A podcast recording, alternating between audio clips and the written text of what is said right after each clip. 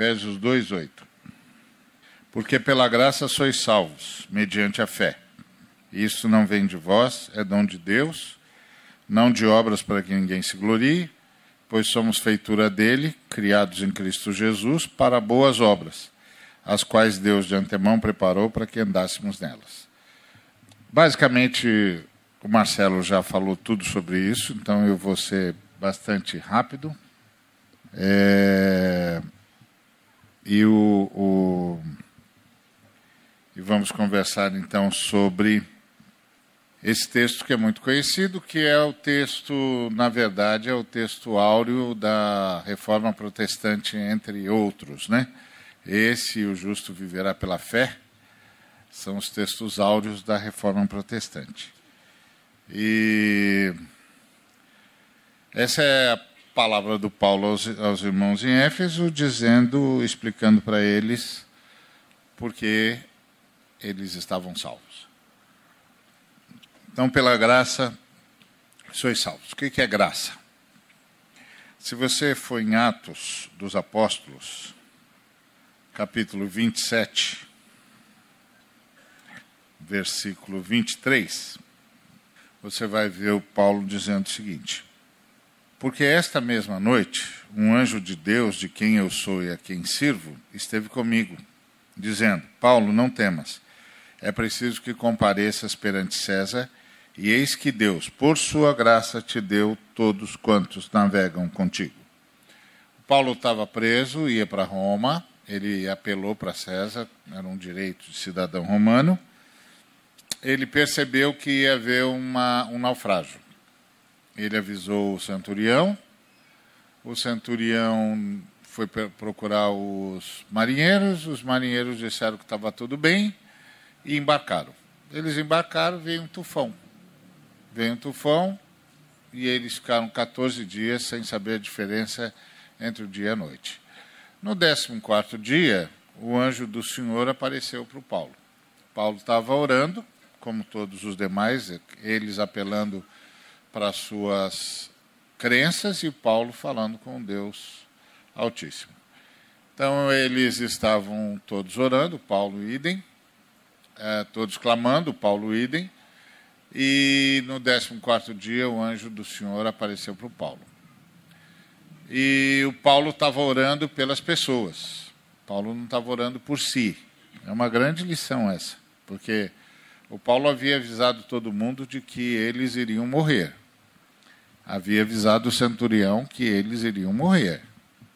Mas o centurião não acreditou. O centurião não acreditou, foi falar com os marinheiros, e os marinheiros disseram que estava tudo bem, mas não estava.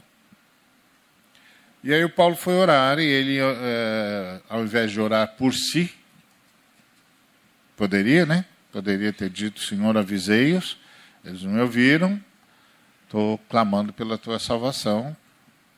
Não me deixe morrer, morrer com esses incircuncisos. Mas ele não fez isso, não. Ele orou pelas pessoas.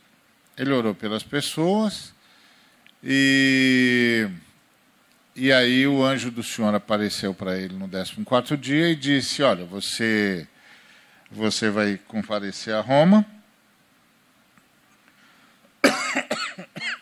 E Deus, por sua graça, não porque você orou, não porque você clamou, mas por sua graça, concedeu, uh, te deu todos quantos navegam com você.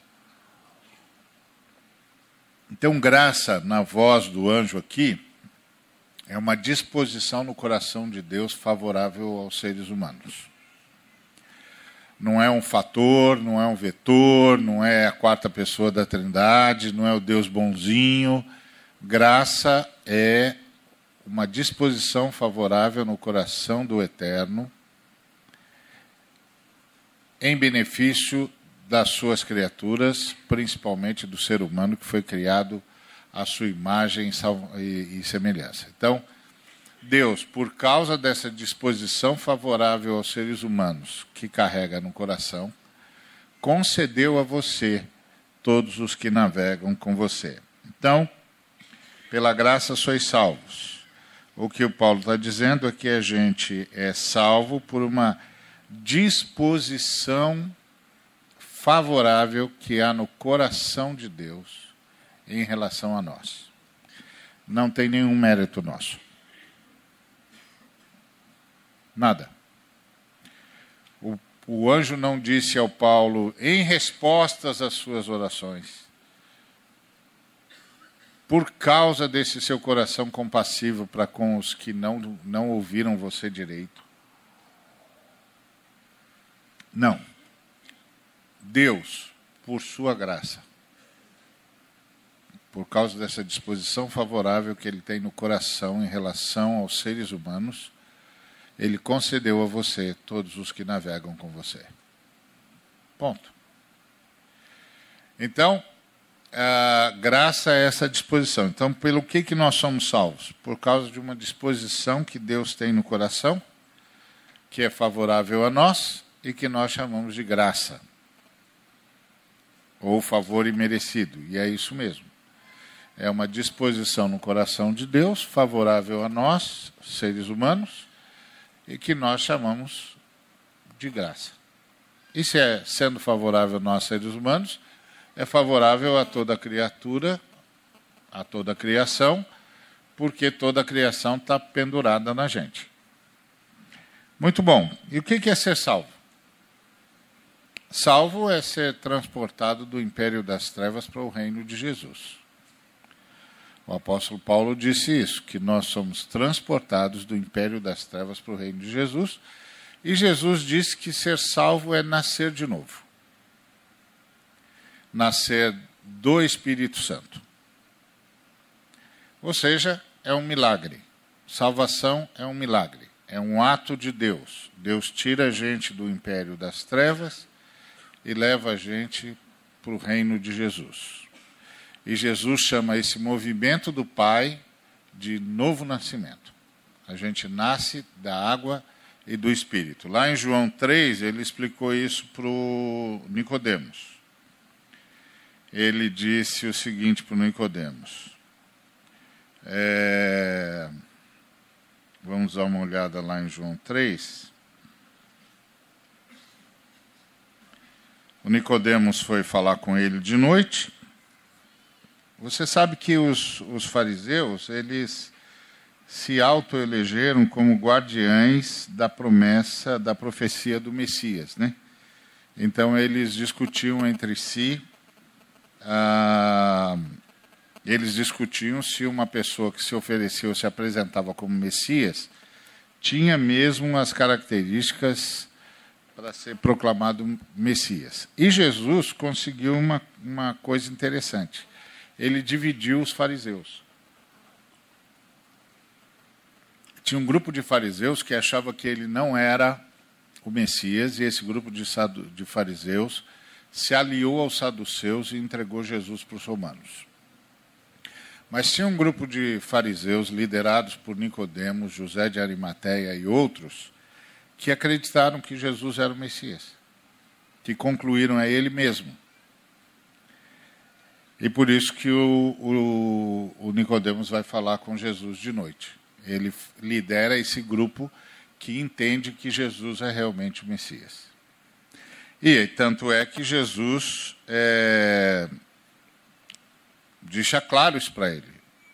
Ele começa a falar com Jesus, que, gente, que eles sabem que ele é mestre, que ele veio da parte de Deus, porque ninguém pode fazer estes sinais que tu fazes se Deus não estiver com ele. Então ele começa a dizer: a gente reconhece que o Senhor faz esses sinais, indicam que o Senhor veio de Deus. Aí, quando ele está no meio dessa conversa, Jesus diz para ele: Ó, uh, você está olhando para o sinal errado. Esse aqui ainda não é o sinal. O sinal certo é, é o sinal de Moisés. Assim como Moisés levantou a serpente no deserto, assim o filho do homem será levantado, e quando o filho do homem for levantado, todos serão atraídos a ele. Então, você está certo, eu sou eu mesmo, mas você está olhando para o sinal errado. O sinal não são as, as coisas que eu faço, é a entrega que eu farei. Quando você me vir na cruz, você saberá, sou eu mesmo. Mas antes de dizer isso, ele disse para o para o Nicodemos: Vou corrigir um outro equívoco seu sobre o reino de Deus. Se alguém não nascer de novo, não pode ver o reino de Deus. Então você está aqui para me perguntar se eu sou o Messias e se eu vou trazer o reino para Israel. Porque essa era a promessa do Messias, que o Messias ia trazer o, o reino para Israel Israel ia ocupar o lugar de Roma. E aí o senhor disse: não, não, não, não, não, não. deixa eu corrigir logo um equívoco seu. O reino de Deus só se entra nascendo de novo. O Nicodemos disse: Mas como que um homem pode nascer de novo, sendo velho e tal? Aí Jesus disse: Olha, quem não nascer da água e do espírito não pode entrar no reino dos céus, ou no reino de Deus. O que é nascido da carne é carne, o que é nascido do espírito é espírito, e o reino de Deus é para quem é nascido do espírito. Então, Jesus deu uma informação para Nicodemos que é a seguinte: o reino de Deus você só vê do lado de dentro. Só vê o reino de Deus quem nasce nele. É um milagre. É como se você passasse todo dia por uma praça e lá na praça tem uma nave pousada. Só que a nave está invisível, então você não, obviamente, não vê, né? Invisível. Aí você passa todo dia lá. Um dia, quando você está passando, uma fração de segundos, a porta da nave se abre e você é sugado para dentro. Aí quando você é sugado para dentro, você diz, ah, uma nave. Então, se você viu que você está do lado de dentro, porque do lado de fora ela é invisível. O reino dos céus é assim também. Só pode ver o reino dos céus e só pode entrar é, no reino dos céus por nascimento, novo nascimento. Então, salvação é um milagre. Salvação é um milagre. A gente usa a Bíblia muitas vezes como um livro de receita, mas a gente devia usar a Bíblia mais como um gabarito para medir se o milagre aconteceu ou não. Porque é um milagre. Milagre é um ato de Deus. Então, Deus, voltando para Efésios, por quê? Pela disposição favorável que há no coração de Deus, vocês são salvos. Vocês são transportados do império das trevas para o reino de Jesus. Vocês nascem de novo e nascem no reino de Deus. Ponto. É por isso que vocês são salvos. É um ato de Deus. Mediante a fé. Bom, a fé entra aqui como uma comprovação para mim que fui salvo.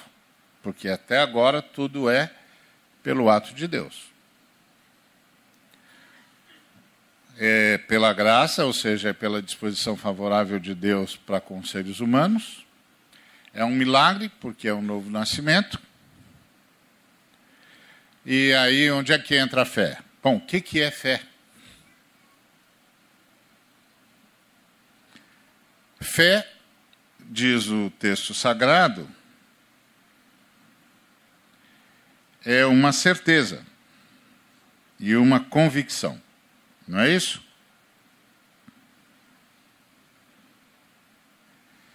Ora, a fé é a certeza de coisas que se esperam e a convicção de fatos que se não veem.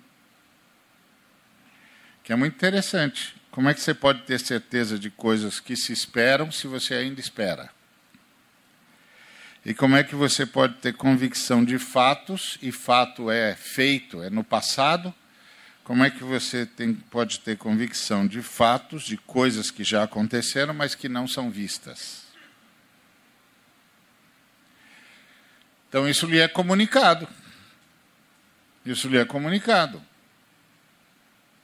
Lhe é comunicado por Deus. Então, a convicção de coisas que se esperam. O que, é que se espera? Redenção. É tudo que a gente espera. Depois da queda, a vida não é mais um fim em si mesmo.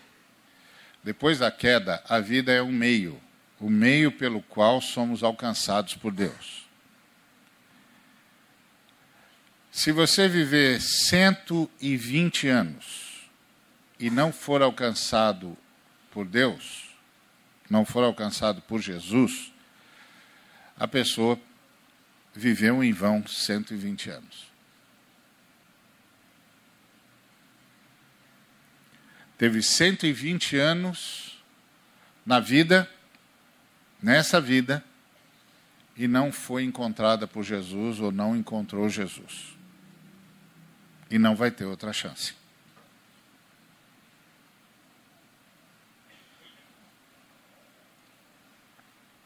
A vida não é mais um fim em si mesmo.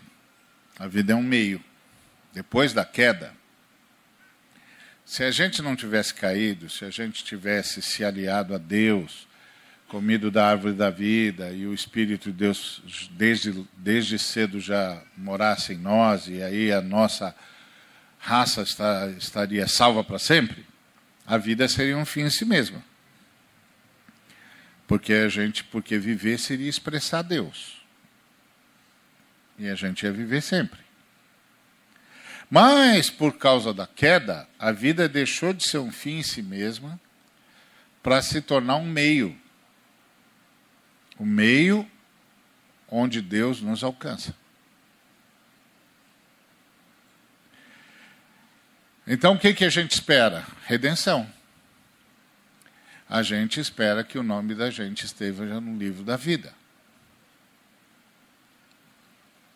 Então o que é fé?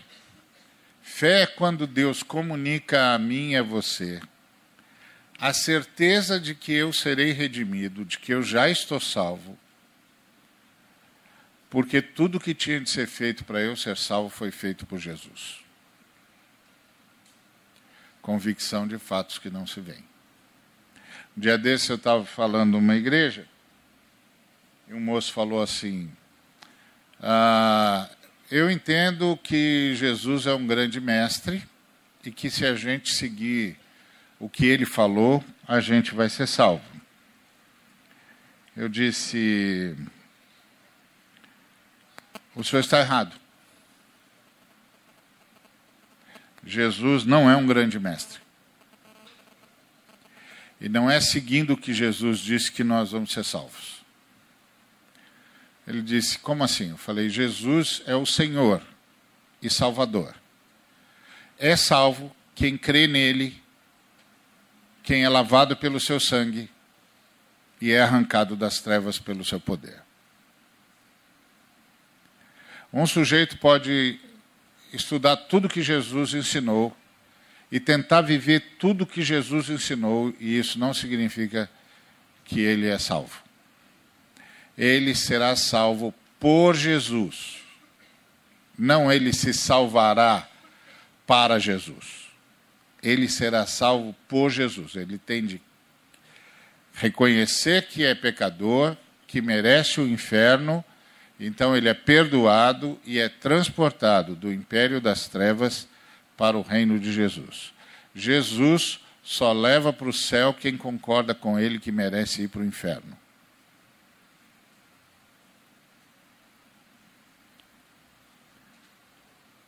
Tá certo, moço? Ele falou: não estou entendendo. Esse sangue aí que o senhor fala, como é que eu posso crer num sangue é, é, que foi vertido há dois mil anos. Eu falei, o senhor não pode. Ou Deus comunica isso ao senhor, ou o senhor não vai saber. Eu posso orar pelo senhor.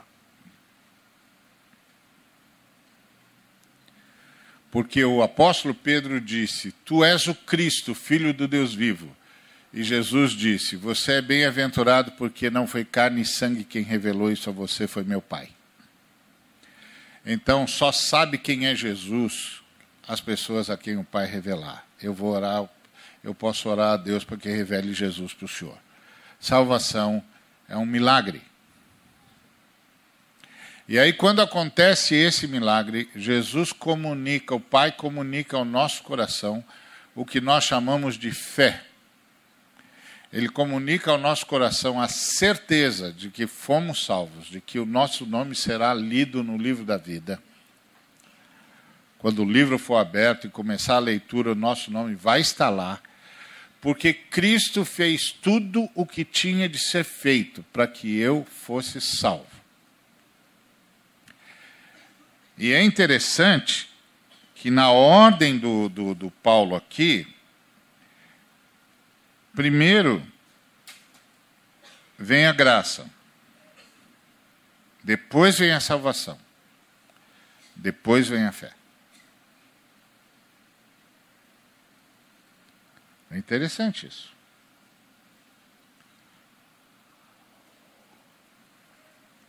O Paulo ensina aqui para gente que tudo é um ato de Deus, porque pelo favor que Deus, pela disposição que Deus tem no coração dele para com os homens, vocês, Efésios, estão salvos. Por isso vocês têm fé. Por isso vocês têm essa certeza da salvação, pela convicção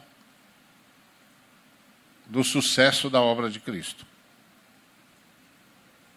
E aí ele arremata. Isto não vem de vós. E isto não vem de vós. É presente de Deus.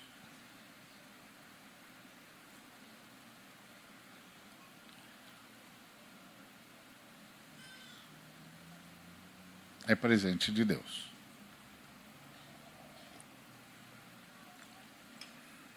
Não de obras, para que ninguém se glorie. Você não precisa pensar que eu estou aqui ensinando o calvinismo, não. Esse, aqui, esse texto está escrito antes do Calvino e antes do Arbínio. A diferença entre o Calvino e o Armínio não é esse texto, é como é que eles explicam o texto. Mas todos eles concordam que é isso aí que mesmo que está escrito aqui. Cada um deles vai explicar de um jeito, não importa. O que está escrito aqui é que é presente de Deus. E o que está escrito aqui é não é por obras humanas. É presente de Deus. Para quê? Para que ninguém ninguém se glorie. Ninguém diga, eu me salvei. Porque eu, todos os salvos, botam eu depois e não antes. Deus me salvou em Cristo Jesus. Não tem nada a ver com as minhas obras. Eu não posso me gloriar de coisa nenhuma. Eu não posso. Não, mas eu. O eu está no lugar errado aí, moço. O eu está no lugar errado aí.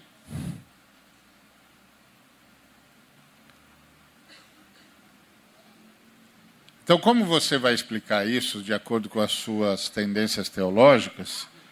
Fica tranquilo. Isso está em debate há dois mil anos, mais um debate não vai mudar nada. Fica tranquilo. Mas a questão do texto é: é pela graça. Graça é uma disposição no coração de Deus, favorável a nós. Eu sei que hoje tem um montão de gente falando de graça como se graça fosse a quarta pessoa da Trindade e o Deus bonzinho. Não, a graça te entende, a graça te abraça, a graça te perdoa.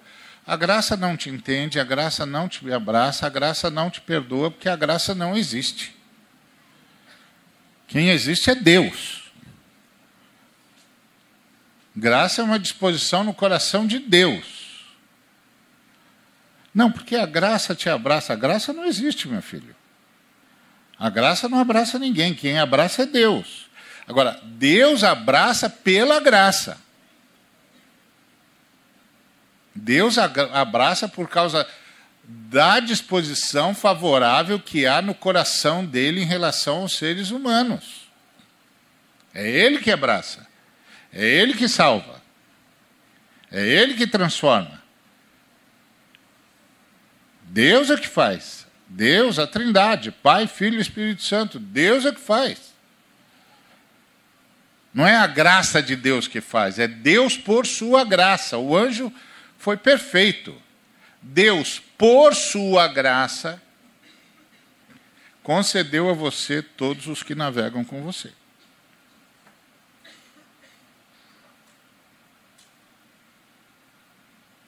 Deus, por sua graça, salvou vocês, disse o apóstolo Paulo aos Efésios. E isso, por isso, vocês têm fé. E isso não vem de vocês. É presente de Deus. Não é resultado das obras de vocês para que ninguém se glorie.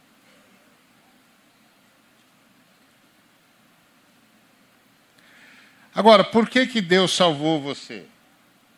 Perguntaria um Efésio para o, o Paulo.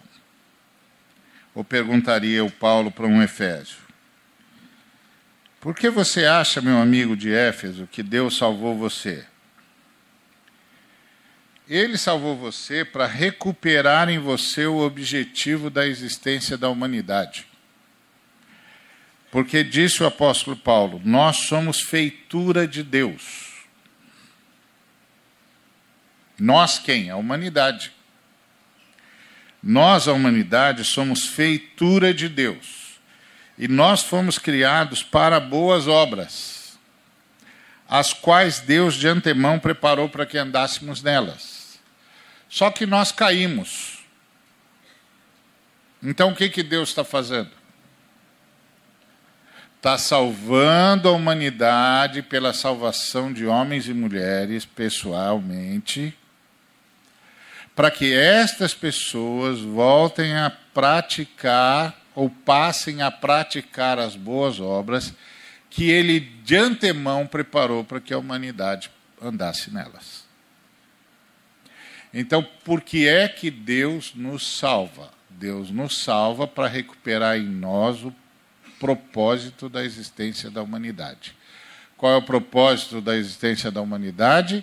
Andar em boas obras, as quais Deus de antemão preparou para que andássemos nelas. E quais são as boas obras? São as boas obras de justiça. Por quê? Porque qual é o projeto de Deus? 1 de Pedro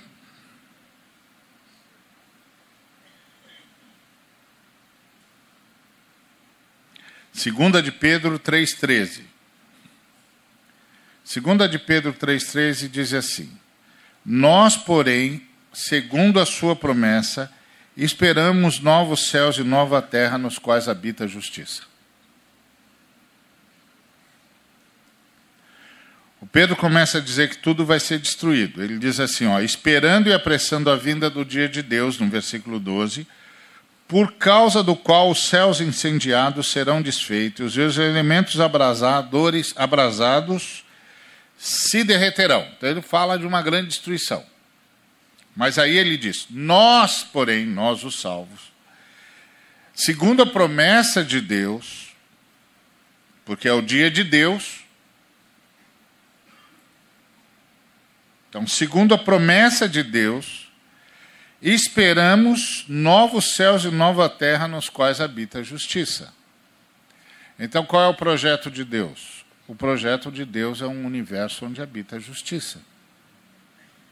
Quando Deus tiver terminado tudo, o que é que vai haver? Um universo onde habita a justiça. Então, quais são as boas obras as quais Deus de antemão preparou para que andássemos nelas?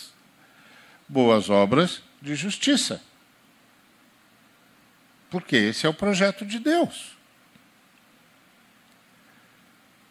Jesus disse: buscai primeiro o reino de Deus e a sua justiça. Esse é o projeto de Deus. O projeto de Deus é um universo com justiça, onde habita a justiça. Então, que boas obras Deus preparou de antemão para que a humanidade andasse nelas. boas obras de justiça.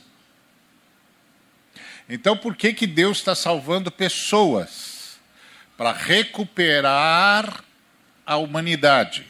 E recuperar a humanidade para quê? Para que a humanidade pratique, viva, manifeste a justiça.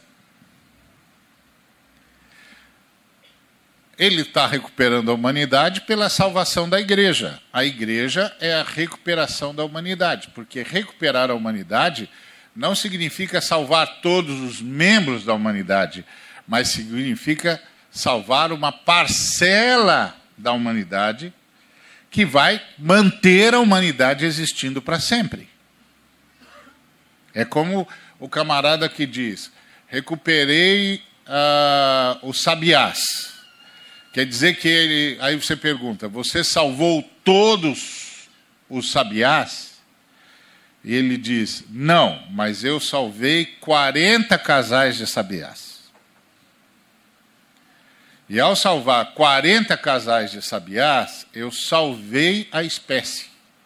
A espécie está salva. Então, o que Deus está salvando é a espécie humana, através daqueles que recebem a Jesus Cristo. Porque a Bíblia diz que todos aqueles que o receberam, deu-lhes o poder de serem feitos filhos de Deus. Então Deus está salvando a humanidade através da salvação de todos aqueles que recebem a Cristo. E Deus está salvando a humanidade para quê? Para o seu projeto desde sempre. E qual é o seu projeto desde sempre? Um universo onde habita a justiça. Nós esperamos, segundo a sua promessa, novos céus e nova terra, onde habita a justiça. Então, quais são as boas obras que Deus de antemão preparou para que andássemos nelas? As obras de justiça. E isso se isso ficar claro, a gente sabe por que é que está sendo salvo e para que é que está sendo salvo. Está sendo salvo para andar em justiça. Salvação é um milagre. Pela disposição favorável de Deus, sois salvos. E isso lhes é comunicado por meio da fé. Isso lhes é comunicado por meio da fé, porque surge dentro de vocês a certeza de que são salvos, pela convicção de que tudo que tinha de ser feito para que vocês fossem salvos foi feito por Jesus Cristo. E isso não vem de vocês, é presente de Deus. Não é resultado de nenhuma coisa que vocês façam nenhuma boa obra, para que vocês não se gloriem. Por que, que Deus fez isso? Porque nós somos, a humanidade é um poema de Deus. A palavra feitura ali é poema. A humanidade é, uma, é um poema de Deus, criado em Cristo Jesus. Por que criado em Cristo Jesus? Porque todas as coisas foram feitas nele. E para ele. E sem ele nada que foi feito se fez. Eu me lembro de uma senhora esotérica que chegou para mim e disse assim: Pastor, é, tudo que existe, existe em Deus? Eu disse: Sim, senhora. E li para ela, uh, citei para ela Atos 17, 28. É em Deus que nós vivemos, nos movemos e existimos. Sim, senhora, tudo existe em Deus. Ela disse, pastor, nós somos pecadores. Li para ela Romanos 3, 23. Sim, senhora. Todos pecaram e carecem da glória de Deus. Pastor, Deus é santo? Sim, senhora. 1 de Pedro 1,16. Sede santos, porque eu sou santo. Ela disse, pastor, me explica para mim como é que um Deus santo carrega pecadores. A santidade de Deus não devia aniquilar a gente não devia fazer a gente deixar de existir? Eu disse, sim, senhora. Aí ela ficou olhando para mim e eu disse: Minha senhora, qual é o maior problema de alguém que passou por transplante? Ela disse: rejeição. Falei: exato. O, o corpo rejeita o órgão, estranho, entra colapso e morre. É isso. Isso. E como é que isso faz, faz para isso não acontecer? Ela disse: tem remédio. Falei: então, minha senhora, a Bíblia diz que o sangue de Jesus Cristo é conhecido e efetivo desde antes da fundação do mundo. Está lá em 1 de Pedro, capítulo 1, versículos 18 a 20, que não foi nem por prata ou ouro, ou coisa perecível, qualquer que fôssemos, fomos resgatados do bom procedimento que nos legaram nossos pais, mas pelo sangue de cordeiro sem mácula, o sangue de Cristo, conhecido e com efeito, ou seja, conhecido e efetivo desde antes da fundação do mundo. Então, minha senhora, Deus não nos carrega na sua santidade, Deus nos carrega no santo sacrifício do seu Filho. Entre nós, pecadores, e o Deus Santo, tem o sangue de Jesus. O sangue de Jesus é um remédio. Como Deus é onisciente, minha senhora, a primeira coisa que ele soube era da doença e ele logo providenciou o remédio. Então, primeira coisa que Deus fez foi o remédio. Antes da Trindade dizer haja luz, e para que valesse a pena dizer haja luz, a Trindade disse haja cruz. Por isso todas as coisas foram feitas em Cristo, para Cristo. E sem Cristo nada do que foi feito se fez. Então, somos feitura dele em Cristo. Tudo, tudo foi feito em cima do sangue de Cristo. A estrela que você vê, quando olha para o céu, foi criada em cima do sangue de Cristo. O Sol, que é o centro do sistema solar, foi criado em cima do sangue de Cristo. Tudo foi criado a partir do sacrifício de Cristo, porque senão, quando a raça humana pecasse, tudo perdia a razão para existir, porque todas as coisas existem para sustentar o projeto de Deus de ter a sua imagem e semelhança. Uma vez que a imagem e semelhança de Deus rompesse com Deus, tudo perdia a razão para existir. Então, a razão para tudo existir é o sangue de Cristo, minha senhora. Inclusive, a senhora só está aqui por causa do sangue de Cristo. Então, essa é a ideia. Então, pela graça, por causa da disposição, por causa da disposição no coração de Deus para com os homens, vocês foram transportados do império das trevas para o reino de Jesus e vocês nasceram de novo e se tornaram habitação do Espírito Santo. Vocês sabem isso porque lhes foi comunicado fé. Vocês agora têm certeza da redenção porque vocês têm convicção de que tudo que tinha de ser feito para vocês serem salvos foi feito por Cristo Jesus. Isso não vem de vocês, é presente de Deus. Não depende e não é fruto de nenhuma obra de vocês. Agora, por que, que Deus fez isso com vocês? Porque a humanidade é um poema de Deus que Deus escreveu para que andasse, para que praticasse, para que fizesse obras de justiça. Então ele, estão, ele está salvando cada um de vocês para recuperar a humanidade e para que a humanidade ande em justiça como ele projetou. O que, que é justiça?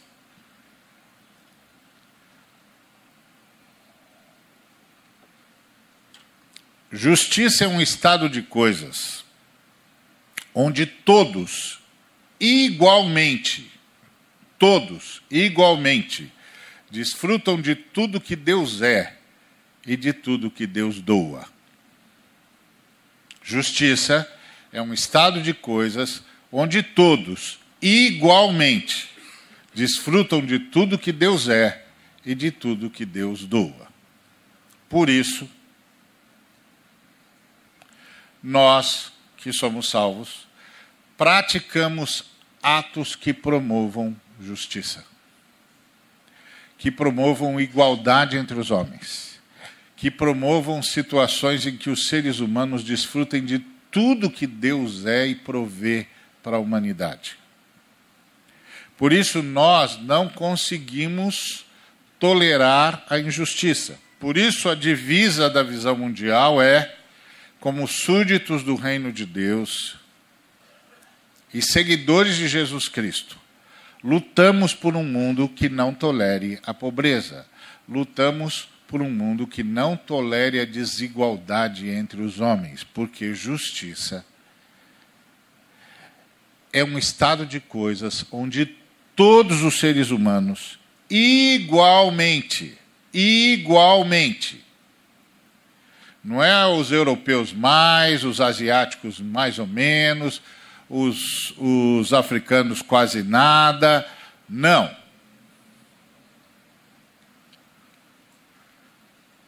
É um estado de coisas onde todos os seres humanos, igualmente, desfrutam de tudo que Deus é e de tudo que Deus doa.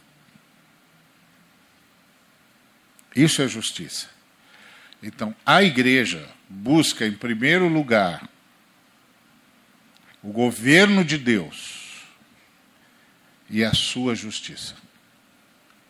Por isso, tudo que nós fazemos é para que haja manifestação da justiça. Então, todos os homens igualmente desfrutem de tudo o que Deus é e de tudo o que Deus doa. De tudo o que Deus é, porque um ser humano sem um encontro espiritual ainda é um ser humano vazio, morto. E tudo que Deus doa, porque o Senhor deu a terra para sustento de todos os seres humanos, e a terra tem de sustentar todos os seres humanos e tem de haver justiça. Então, nós anunciamos o Evangelho, anunciamos a pessoa de Jesus, para que todos possam ter chance de desfrutar tudo que Deus é, e promovemos atos de justiça, para que todos possam desfrutar de tudo que Deus doa. Missão da igreja é uma missão integral. Baseado no projeto de Deus. Não é uma ideologia, é a fé que nos foi comunicada pelo Espírito Santo. Amém? Que Deus nos abençoe.